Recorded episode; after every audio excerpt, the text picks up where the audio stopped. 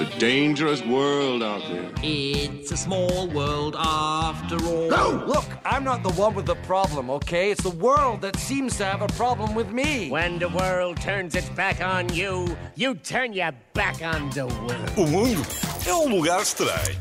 A língua portuguesa ah, é e sempre foi uma língua riquíssima. Ai, sim, que é uma sim. expressão que eu sempre quis usar. Riquíssima. E, e somos um povo que gosta muito da sua sabedoria popular, das nossas expressões típicas por aí fora. Somos um povo muito patriótico e a nossa relação com a língua portuguesa não é exceção.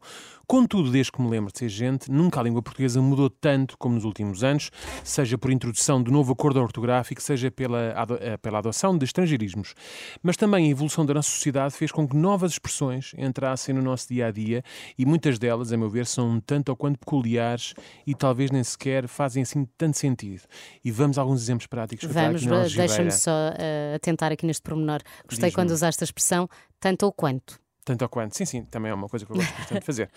Ah, olha, a primeira expressão é pensar fora da caixa. Sempre que se fala em criatividade, ter ideias novas e por aí fora, há sempre uma mente brilhante que atira esta. Malta, malta, precisamos de pensar fora da caixa. Out of the box. Exatamente. Eu diria que as únicas pessoas que, na verdade, pensam dentro da caixa são os trabalhadores da Caixa de Depósitos. Não é? Esses sim estão dentro da caixa Uhum. E é. pensam Estava lá. a pensar se haveria mais alguém. A Caixa de Previdência, não sei se ainda se usa também. Isto é uma Das aposentações, Das não é? exatamente, exatamente. Até pode haver outras caixas por aí, atenção, mas não vão ser muitos a pensar dentro de uma caixa. Por Pois. isso, por que raio é que eu tenho de sair de um sítio onde não estou? Ai, lá estás tu a ser literal, homem. Não, é- não, não é literal, Filipe. Sim. Tu também não sentes que há uma opção excessiva com o local onde pensamos? Mas mesmo que concordemos com esta coisa de pensar fora da caixa, quem é que me garante que tem condições fora da caixa para pensar? Quem é que me, quem é que me garante que ir. que, existem ninguém, requisitos mínimos? Ninguém, ninguém te garante. Tu vais sem medo. Está bem, vou assim mesmo, sai da caixa. Agora imagina que está a chover. Deixa-me ficar lá fora? Tens que ser criativo. Vou para dentro? Vou para dentro e depois penso no outro dia a dia, olha, quarta-feira vou pensar fora da caixa porque está solinho, não é? Isto na teoria é tudo muito bonito, mas vai saber e não há condições para um tipo estar a pensar. Outra expressão muito utilizada, temos que ser proativos, não é? Muitas vezes, se olharmos à nossa volta, já é uma sorte encontrarmos pessoas ativas quanto mais proativas, não é?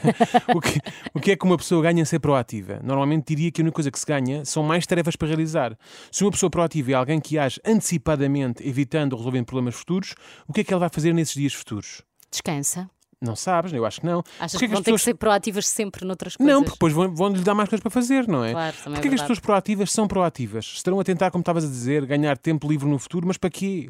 Hã? Estarão elas, a, estarão elas a, a- ou, ou o que é que elas saberão que nós não sabemos, por exemplo? Estão a tentar fazer tudo agora Uhum. para ter um dia da manhã livre. Eu até acho que isto pode ser meio egoísta. Porque imagina que chegamos a casa, armamos em proativos e decidimos fazer todas as tarefas domésticas. Tudo o que há lá. Ai, isso Ok? nunca. Nunca. Nunca vai Pronto. acontecer. Como é que o nosso companheiro ou companheira vão reagir? Será que não ficam chateados? Naquele dia pode estar a apetecer-lhes imenso, por exemplo, a aspirar a Ah, sala. claro que sim, Não é? É, não é. sei, não sei, nunca vou Também saber. haja proatividade, é muito Claro. enganadora. É enganadora e é sobreavaliada, extremamente também, sobreavaliada. também. Outro exemplo, e confesso que esta é das minhas expressões favoritas, são pessoas que dizem que o que é preciso eh, agora para se vencer na vida é ser disruptivo. Eu adoro essa. Ok, certo, também eu. Mas será que é mesmo assim tão bom ser disruptivo? Que é uma maneira que eu gosto de dizer. Disruptivo. Segundo o Priberan, disruptivo é o ato ou efeito de deitar abaixo ou romper. Será que, por exemplo, queremos que o construtor da nossa casa seja uma pessoa disruptiva no trabalho? Aí, se calhar não. Talvez não, certo? A única profissão onde talvez dê muito jeito de ser disruptivo é se trabalharmos no setor das demolições. Aí sim é muito justo ser disruptivo. Por outro lado, pode ser uma excelente desculpa no caso de fazermos, as neiras. As neiras. Imaginem que pegamos no carro da empresa e durante a viagem espetamos o carro contra o muro. Cabum! Não nos acontece nada e tal, estamos bem, mas o carro vai direto para a sucata. Quando chegar a hora do nosso patrão nos dar uma descompostura, podemos sempre alegar que estávamos só a ser disruptivos, não é? Enfim. Por último, aquelas pessoas que acreditam que para atingirmos um novo patamar temos que nos desafiar a nós próprios e, como tal, temos que sair da nossa zona de conforto. Certo. Não é? Eu não sei quanto a ti, Filipa, mas eu não, eu não estou na minha zona de conforto há praticamente 40 anos. Desde Eh, sempre. eu, não- eu nem, eu nem sabia que existia uma, não é? Existe alguém, com uma, com uma, existe alguém com uma vida normal, digamos assim, que está confortável?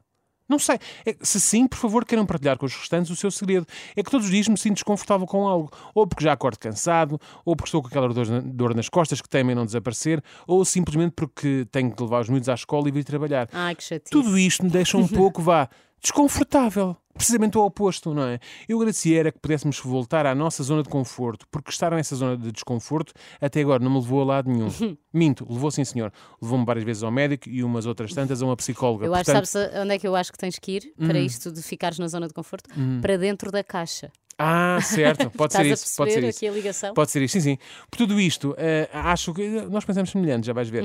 Por tudo isto, eu acho que devíamos ser um pouco mais criteriosos nas expressões que adotamos no nosso dia a dia. Bem sei que estes chavões ficam muito bem ditos em pale- em palestras motivacionais, mas na prática nem sequer fazem grande sentido. E eu sei que estou a sair um pouco da minha zona de conforto ao vos dizer isto, mas proativamente vos digo que o melhor é sermos disruptivos em relação a estes chavões. Caso contrário, o mundo fica um lugar ainda mais estranho, esteja ele dentro ou fora da caixa. Vês? Mas eu prefiro sempre, de- sempre fora. Sempre fora? Sempre fora. É sempre- és mais esplanada. Só mais para Dangerous fora. It's a small world after all. No, look, I'm not the one with the problem, okay? It's the world that seems to have a problem with me. When the world turns its back on you, you turn your back on the world. O mundo é um lugar estranho.